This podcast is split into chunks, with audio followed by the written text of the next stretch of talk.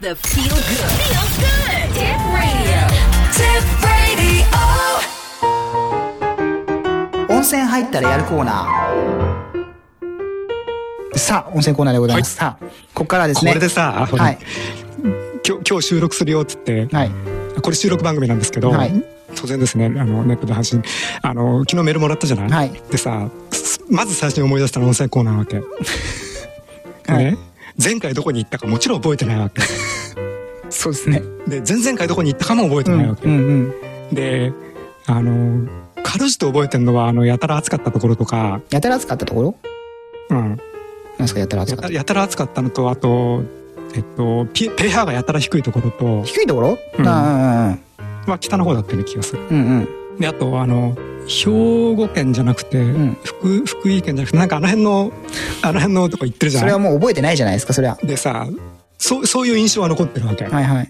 でもさ前回どこに行ったか全く覚えて覚えてないのねなるほど。でねこのぐらい完全に傍若するのも大したもんだなと思ってさいや、でも私も大体覚えてないですよ。あそうですか、はい。まあ、わまあ今、今回は覚えてますけど。はい、で今回は で、今回、ちなみに前回どこ行ったか覚えてますかだから覚えてないってやっぱ思い出せないですか全く思い出せない本当ですか、うん前回は、あれですよ、千葉県の、鴨川あ、ほら、覚えてるじゃん。だって千葉っつったら鴨川しか都市ないじゃない、まあ、他にもいろいろ千葉市とかありますけど、だって千葉市に温泉出たって行く人いないでしょはい。で、千葉県の鴨川の、鴨川温泉でしたよね。あそう つまんないネーミングだねでそのつまんねえネーミングだなって話も前回してましたし、前回に至っては鴨川って千葉県のどこだよみたいな話を岡山さんされてらっしゃいましたけど、そうだっけ、はい。前回自分が喋ったことも覚えてないしさ西の方なのか南の方なのかっていうから、いやだから鴨川って言ってるじゃないですかっていう私が言ってたじゃないですか。覚えてない、まあそれも私自分で編集するまで忘れてましたけど。 編集してることによってもう一回編集するの大変だからねええ、それで何度も同じやりとり聞くじゃないですか。ううんん。なそう覚えるんですよね。こうあれあれ自己嫌悪にならないなんで俺こんなことで喋ってんだろうなみたいなさならならうない、ん、だってなったらカットするだけですもなるほどん。ね、はい。まあカットするとでもほら前後前後合わなくなっちゃうじゃないそこは前後合うようにカットするに決まってるじゃないですか。素晴らしそれは私バカじゃないんで、いなるほどそこは細かいとか良くないんです細よ。かいことちゃんとちゃんと気にし細てかいることわけはね気にしてるわけですよ、そういうところ。素晴らしいちゃんと話聞いてて、なんか、ここで切ったなってのが分からないようになるようにしてるわけですよ。たまに失敗しますけど。素晴らしいはいではあの今回は失敗したらどこでしょうかみたいな、そうですね。ええということで、今回訪れ、前回訪れたエリアは、千葉県鴨川温泉、はい鴨川グランドホテル渚の湯でございましたよ。うんそんな名前があったかな合計点は75点でした。計算によって激しく点数が上下 して、おおおうおうおう覚えてますか覚えてませんなんか、本当にそれ75点なのみたいにって言って、じゃあ計算してみてくださいよ、つって、やったら、あなったすっげえっつってましたよ。あそれなんとなく覚えてるな、んあそれ前回かはいはい、まあね、前回収録したのはゴールデンウィークでしたからね、我々。配信したの最近ですけど。はおう大変なんです編集がい。ということで、そちらが前回でした。はいちなみにその前の回はどこ行ったかと言いますとですね、えー、下風呂温泉です。青森県にある下北半島下風呂温泉。なんだっけあの、函館から泳いで行った方が早いんじゃないかみたいな話を。はいはいはいで、ああ、はいはいはいっていうのも前回言ってたんですけど、今回も今回も出ましたはい。さあ、今回の予想はちなみにその前はあ、この前ですかさらにその前はですね、えーっと、2, 2箇所のやつです。ああその岡山さんが覚えたうん鳥取県の岩見温泉、うん岩井町にある岩見温泉と、兵庫県の城崎温泉、ああ鳥取は全然記憶にないなこっちですこっちですその建物が鳥取上が鳥取、うん下が城崎の城崎温泉うんまあこれ城崎駅のただのポスターですけどうんで今回の予想さあ今回の予想をどうぞ今回の予想近場だな近場ですか、うん何県うん静岡県静岡県 はい静岡県の何温泉ですかもう知るかよいや静岡じゃないですよ静岡にもいろいろ温泉いっぱいあるじゃないですかそうなの静岡っていうと、うん浜松ぐらいしか地名知らないんだけど静岡浜松下田修善寺三島沼津熱海いっああぱいありますよそういえば熱海っての温泉が熱海も静岡県ですかね。まあ一応、東京の観光地ですかね。あそこ神奈川じゃないですよ。あそうだっけなんかそう言われると逆に心配になってきますけど、熱海ってあそうなのだってどう考えたって熱海って、熱海温泉静岡県でしょ神奈川県のイメージあるけど、静岡県熱海市にある温泉ですもん。そう言われてみると確かに神奈川県熱海市ってイメージがないねそうなんです。どうしてもね、ちょっと神奈川のね、イメージあるんですけど、違うんですなよ。んか、なんか小田原に負けそてう、るん小だ田よね。原に近いから、なんか神奈川の意味っぽいじゃないですか。なんか地理的に。うん勘違いしやすいんですよ。あそこ静岡です。ああ、確かにね。そう、なんかね、どうしてもね、そう、相模湾沿いのね、なんか神奈川っていうね、印象強いんですよ。そうね。うそう、ねうん。あの、そもそも伊豆半島自体がさ、そう、神奈川っぽいんですよ。だようね。ん。けど、あそこは静岡県なんです。ああ、なるほどね。まあいいや、静岡にくれてやろう。うん。はい、で、どこなんですかあ、何まだ質問続いてんの静岡県の何温泉かって言ってるじゃないですか。三択にしないあ、三択うん。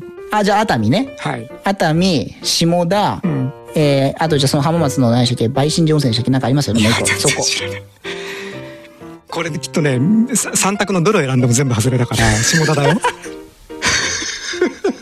じゃあなんで三択にしろって言ったんですかだって考えるのめんどくさいんだもん。下田。はい、ということで今回は秋田県にあります、 はい。どこも静岡ですらないですからね、秋田県、秋田ってどっ千、ち側だっけあ、左側だ。はい。秋田県仙北市田沢湖小保内にございます、乳頭温泉の黒湯でございます。はい。わかる、わかったな。田沢湖っていう地名だけどな。新幹線の駅ですよ。うん。新幹線つったって、あそこは、まあね、在来在来線ですけどねうんはい。はい。住所、秋田県仙北市田沢湖お坊内あざ黒湯沢2番地でございます。はい。乳頭温泉はご存知でいらっしゃいますかわかんない。超有名温泉郷ですよ。それなりに日本で言う。全然知らない。おいおいおいおい、大丈夫なのぶん殴っちゃうから、本当に。あ、ここ見ても今わかんないですよ。ちょっと待ってくださいね。乳頭温泉郷を知らない。知らない。おおお細かいことは気にしないんだ。いや、細かくねえよあ、。そう。どこも有名、有名、超有名。超有名ですよ。だってに、国民保養温泉郷ですよ。あ、やっぱり私非国民だったんだ。ほら、そ覚んな気、そんな気がしてたんだよ。あ、この字ね。はい。えてますかもう覚えてないけど、なんかそんなのがあるかなぐらいの。あの、全国的に有名な鶴の湯温泉がある温泉ですね。ほう。 OK? はい。ということは何新幹線で行ったのここの黒い、そうです。ここの、えっ、と、新幹線で行かなかったです。おあ、新幹線で行きました。お新幹線で行ったけど、新幹線で行ってないです。えどうやって行ったかっていうと、うん東京から新潟まで新幹線で行って、うんそこから上津温泉で秋田まで出てお、ー秋田から田沢湖に入りました。だかほら新幹線2回乗りましたけど、新幹線で行ってないです。う。なるほど。まあだから東北新幹線で行ってないってだけの話ですけど、うん。うん。なかなかオタッキーなコースですね。素晴らしいでしょう。素晴らしいです。そっちの方が、そっちの方が、ああの、レベル高いでしょ楽なレベル高いな。さあ、ということでですね、えー、黒い温泉でございますよ。今回パンフレットありますので、おとりあえず素晴らし岡い山さんパンフレット見ておいてください。黒いはい、黒湯温泉。あの、温泉の名前黒湯ですけど、湯は全く黒くございません。でですね、乳頭温泉郷、えー、宿がですね、えー、全部で温泉郷7つ宿があるんですね。で、宿7つあるうちの1つ。で、7つの宿何があるかっていうと、鶴の湯、田江の湯、黒湯温泉、カニバ温泉、孫六温泉、大釜温泉、あと旧河村。の7個温泉がありまして、まあ、そのちょっと乳頭温泉郷っていうのはですね、ちょっとこう、なんか、外れ、まあ今、あの、岡山さん地図見てますけども、結構、点々点と外れてあるじゃないですか。どうですか、岡山さん。確かに。そうですよね。で、こう、外れてあってのがまとめて乳頭温泉郷っていう感じなんで、こう、いわゆる温泉街にバンバンバンって温泉がある感じではないんですよ。うん。うん。ただ、まあ、そこの、この温泉郷の中の一つですね。でですね、黒こう湯、いう観光地図で問題なのはさ、全然距離感がわかんないんで、だよね。黒湯温泉の、このポイントとしましてはですね、えー、冬季休業です。うん。乳頭温泉郷の中で唯一の冬季休業でして、営業期間4月の下旬から11月の下旬までです。要するに雪のない時ってことだな。はい。温泉郷の中で最も奥にありまして、江戸時代からの歴史を持ってます。で源泉地が宿の隣にありますので、あの、温泉が噴き出す様子も見ることができて、温泉卵とかもそこで作ってます。あ、本物の温泉はい。ほう。写真ありませんその中に開くと。あ、これ温泉湧いてるとこです。うーん。はい。ということで、ちなみにここですね、浴槽の数がですね、えーまず、混浴。これが宇宙と露天が1個ずつと歌声優が1。うんでそれとは別に男女別々の宇宙露天が1個ずつと歌声優。で、旅館泊まった人だけ専用の旅館部の中にもお風呂があります。うん。っていう感じですね。はい。あの、ちょっと離れてるところに2つあるんですよ。この泊まるところの。泊まるところの左右端と端に別々に温泉があるみたいな感じで、そこ日帰り入浴したりすると、そこ入り放題。ちなみに日帰り入浴、時間ですけども、9時から16時まで。中学生以上が600円、小学生が300円。っていう形です。うん。で、宿泊の方はこれプラス、あの、旅館部の宇宙にも入り放題という形。で、こちら、あの、昔からの宿泊ですので、旅館部と当時部あるんですね。あ、ごめんなさい、自炊部ですね。なので、あの、自炊する人専用の部屋っていうパターンもある。うんそれとは別に旅館部っていわゆる食事とかもつくん旅館のバージョン。なんで一応当時客用のもこうは受け入れてますよっていうところですね。うんで、それとは別に離れ別荘ってのもありまして、山道100メートルほど行ったところの高台に空吹き屋根の離れがあります。これ、旅館からも見えるんですけれども、昭和39年に高松宮が春月で滞在した時に建てられたものと。おお自炊と300 350円じゃない3500円か書いてある、はいおおお安くなっておりますねその代わりだから食事とか着替えとかは自分でやってねっていうおおいいことだ形です。うんお母さん、ちょっと1週間ぐらいどうですかかやぶきが1000円高くて4500円お母さん、そういうところ1週間ぐらいいいんじゃないですかいきませんパソコンも何もかもなくした。パソコンなくすのは別にうちでだってできるからどうってことはなもう人里離れたところに山小屋に。 い行くのはいいけど戻ってくるの嫌になるからねというようなところが黒湯温泉でございますよ。はいで、アクセスですけれども、えー、タタクシーとかご利用の場合は、田沢湖駅より黒い温泉まで40分およそ7000円。新幹線ご利用の場合は、田沢湖駅からバス出てますから、ニュートン温泉行きのバス、大体これ50分で終点のニュートン温泉で下車していただいて、おり料金820円と。で、宿泊の方は、あのーお電話いただければ、そのバス停まで迎えに来ますってことなんですけど、あの、川沿いを歩くルートで20分程度歩けばですね、こちら着きますので、雪がなければはい。はいでも雪のある期間はやってないんです、そもそも。うんうん。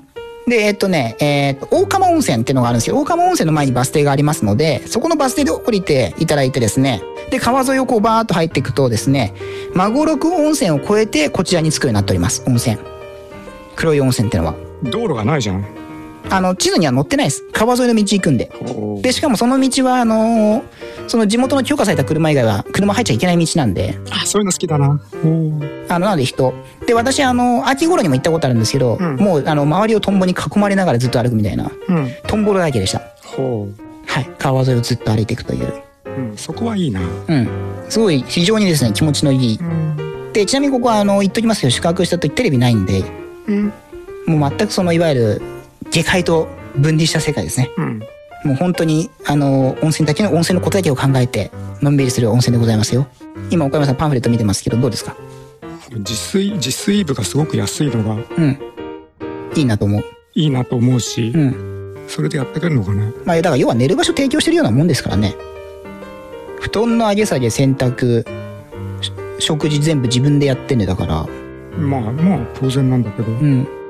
そこ行くと和室8畳トイレなしお一人様1万1500円ってバカ高だよねえ、何がですか宿泊料金えっ、と、それ旅館部うんうん。まあ、その代わり食事とかつきますけど、だってこんなとこ食事手配するのも大変ですよ。山の中なんだも手ん配するのは大変だけど担いでいくって手もあるわけだからね、まあまあね。うんはいうん。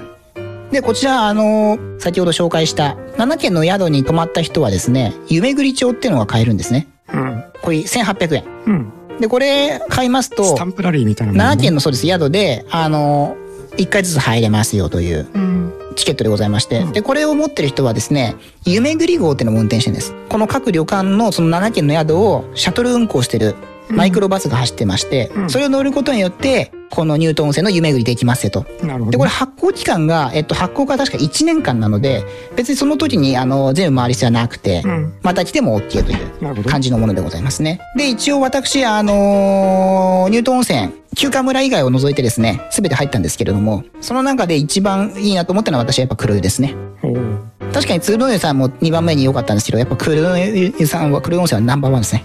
あそういえばなんかあの今回こ効能とか紹介してなかったじゃんあ、この行きますか。うん行きましょうはい泉質、はい単純温泉、硫黄泉でございます。うんかっこ単純、えー、硫黄温泉、硫化水素型。こちらでございますね。うん泉温。源泉が54.7度。うん使用142度。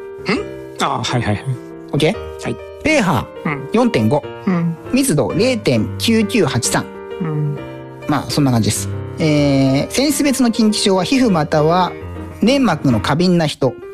高齢者の皮膚乾燥症が、この性質別の近畿症ですね。うん。 OK ですかはい。あとはまあ、その温泉の一般的近畿症もありますと。んうん。で、えっ、と、今度適応症の方ですね。うん繊維質別適応症、自律神経不安定症、不眠症、うつ状態、アトピー性皮膚炎、えー尋常性末間関心かな慢性疾風、慢性湿疹、うん。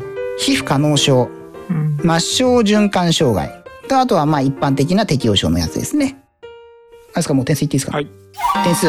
今回はですね、97点。97点。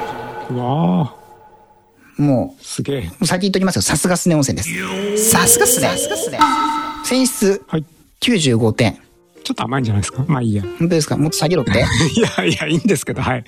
はい。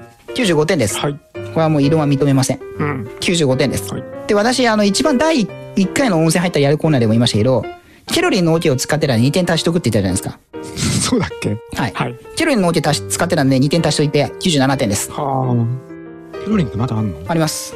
あ、そう。はい。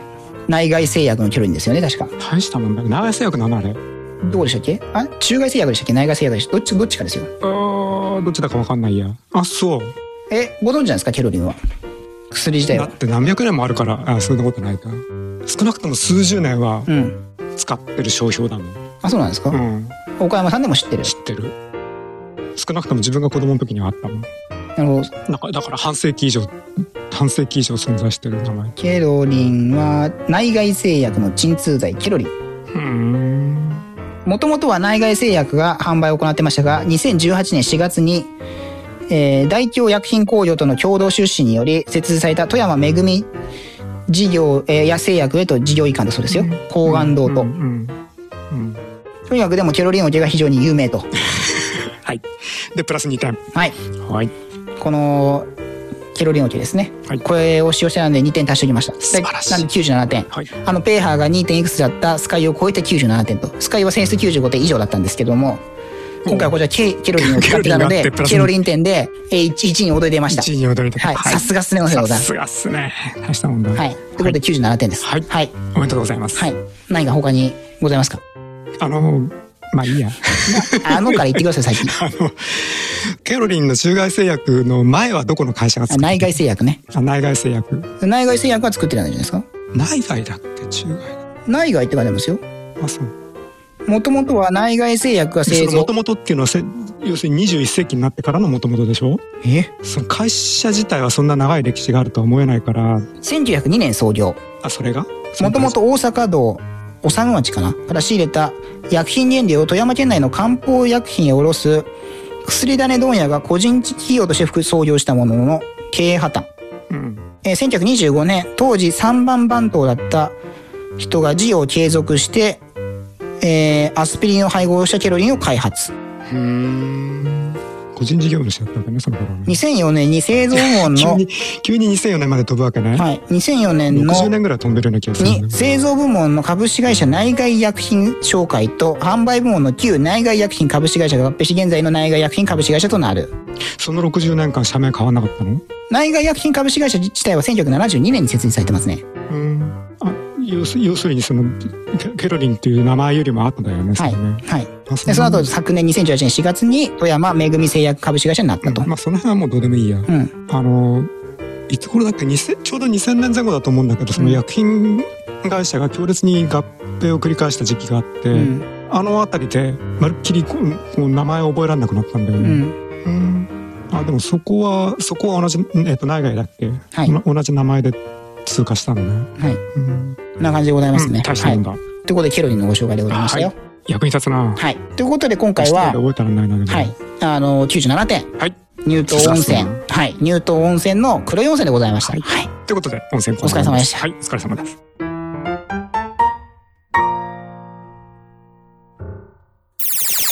Spa up the feel good. Feel good. Tip radio.